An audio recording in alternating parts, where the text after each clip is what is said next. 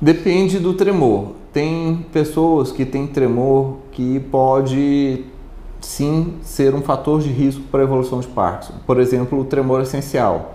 O tremor essencial é aquele tremor que vem quando a pessoa vai pegar alguma coisa e na, no ato de pegar aquela coisa, naquele movimento fino, o negócio treme. Eu como pra, vai pegar uma xícara para levar à boca, na hora que vai levar a xícara, a pessoa treme.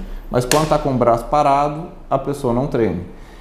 O tremor essencial é um tipo de tremor que é familiar, ele é benigno, não é parkinsoniano, mas pode aumentar o risco de desenvolver Parkinson. As pessoas que têm tremor essencial, elas tipicamente têm maior risco de desenvolver Parkinson.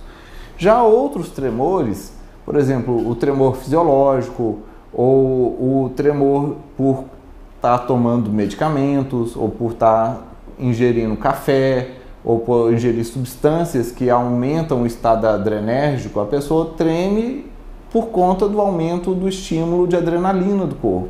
Esse estímulo de tremor, ou treme porque está com frio, ou treme porque está agitado, ou treme porque tomou estimulante, esse tremor nada tem a ver com um tremor essencial e nem com muito menos com Parkinson. E nem quer dizer que vai ter maior risco de desenvolver Parkinson por ele.